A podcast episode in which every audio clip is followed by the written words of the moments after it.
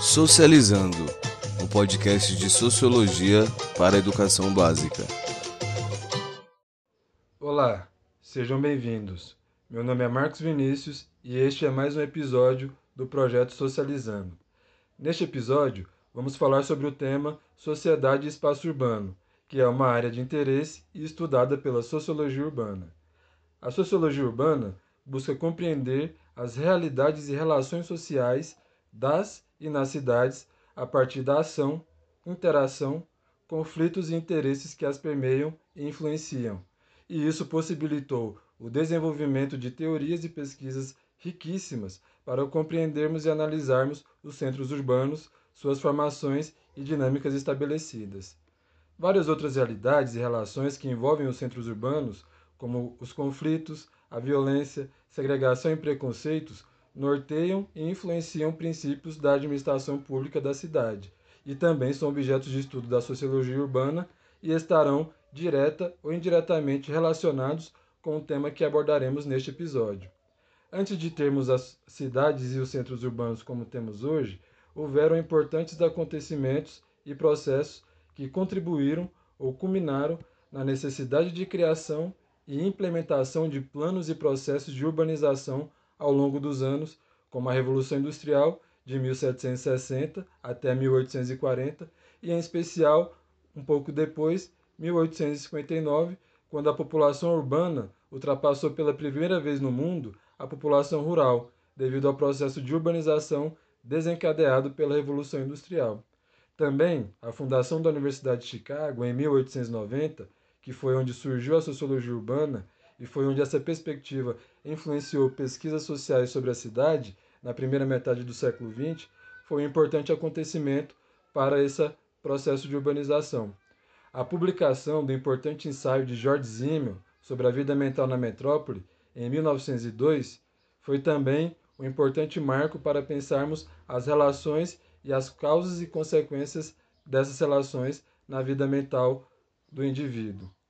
No Brasil, apesar de já haver projetos de urbanização desde os tempos do Império, em 1960, a inauguração de Brasília é considerada um marco do planejamento urbano no Brasil, e dez anos mais tarde, em 1970, a população urbana brasileira ultrapassou a população rural, representando 56% da população total nos centros. Hoje a taxa de urbanização chega na média de 87%. Bom, Agora eu vou chamar meu colega de episódio, Ícaro Luan, para somar com a gente nessa discussão. Chega mais, Ícaro. É certo que o estilo de vida se transformou notavelmente com o surgimento das cidades. Há uma enorme distinção, por exemplo, entre a forma como encaramos o tempo na cidade e como as atividades da vida no campo são organizadas no decorrer do dia. Nós temos, nas grandes cidades, um grande afastamento de nossa vida doméstica, e o que costumamos chamar de lar pouco a pouco vai se tornando apenas uma moradia, um local em que dormimos e descansamos enquanto não estamos no turbilhão do mundo exterior, ou seja, no trabalho, na escola, nos mercados, nos momentos de lazer, etc. São infinitas as perspectivas e nuances que a cidade e seus modos de vida nos oferece, e todas são caras da sociologia urbana. Nesse episódio, no entanto, nos limitaremos à questão da mobilidade urbana e do acesso à cidade. A mobilidade urbana nada mais é que o movimento de se deslocar pela cidade. Acionamos esse dispositivo cotidianamente ao sair de casa para o trabalho, para a escola, para o teatro, para o cinema, para fazer compras, para visitar familiares e amigos. Infelizmente, na grande maioria das cidades brasileiras, a mobilidade urbana ocorre sob péssimas condições.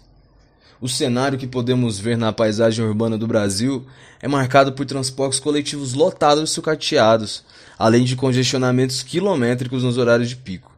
Ou seja, a, a, a, qualidade da mobilidade urbana brasileira é ruim, e isso decorre do crescimento desenfreado e não planejado das cidades. Diante dessa realidade, a questão da mobilidade urbana se coloca em um ponto central no que tange a vida na cidade é pauta de diversos movimentos sociais organizados que lutam por melhorias no transporte público e por uma maior valorização dos transportes alternativos e não poluentes. As dificuldades que a grande maioria dos cidadãos enfrentam ao transitar nas médias e grandes cidades esbarram em muitas problemáticas. Primeiramente, percebemos que as noções de distância têm muito a ver com uma frequente centralização de instituições privadas e públicas, de centros culturais, áreas de lazer e comércio. As classes sociais mais favorecidas, que possuem condições financeiras para morar em áreas centrais e privilegiadas, acessam com maior facilidade o que a cidade tem para oferecer em termos de praticidade, cultura, segurança e rápido deslocamento. Os mais pobres, por sua vez, comumente habitam as periferias, regiões desassistidas pelo poder público. Dessa forma, a cidade esboça um desenho urbano que se baseia na oposição entre centro e periferia, onde regiões são mais privilegiadas do que outras. Diante desse cenário, podemos afirmar que há uma ligação direta entre mobilidade urbana e o acesso à cidade. As configurações das cidades traduzem, em seu desenho urbano, as desigualdades sociais, políticas e econômicas do sistema capitalista, expressando seus conflitos e contradições. Meu nome é Ícaro Luan, estudante de Ciências Sociais pela Universidade Federal de Goiás e, juntamente com meu colega Marcos Vinícius, que já se apresentou, convidaremos para refletir junto sobre essas questões Maria Esther, ela que é professora, doutora em Geografia Urbana e integrante titular do Conselho de Arquitetura e Urbanismo de Goiás. Olá, tudo bem? Obrigada pelo convite, por poder fazer parte desse projeto tão importante. Nós é que agradecemos. Marister, como você enxerga o projeto e os processos de urbanização? Você acha que eles contemplam ou materializam os objetivos propostos no que diz respeito ao acesso à cidade por toda a população? A pergunta é muito interessante porque você coloca na mesma frase duas palavras que vão em direções opostas quando a gente faz a observação, quando a gente faz a pesquisa sobre a urbanização. O projeto é uma coisa e o processo no Brasil foi outra coisa. É, a parte mais sensível é saber que o projeto é esse, o projeto provocado pelos governos a partir da República, vamos considerar a partir da República, no Império, é, o projeto nem era brasileiro, né?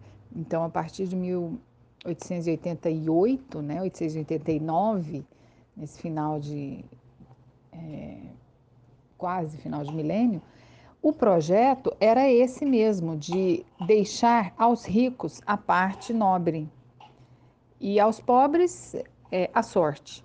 Então, esse é o projeto. Quando a gente lê a Constituição Federal a de 1891 e faz esse salto e lê a de 1988, a evolução é muito grande, mas nas entrelinhas, mesmo na de 88, no capítulo que fala de desenvolvimento econômico, que ali entra uma parte do que é o projeto da urbanização do país, é, só quem está contemplado é quem já tem alguma coisa, é quem já é um latifundiário, quem já é um industrial.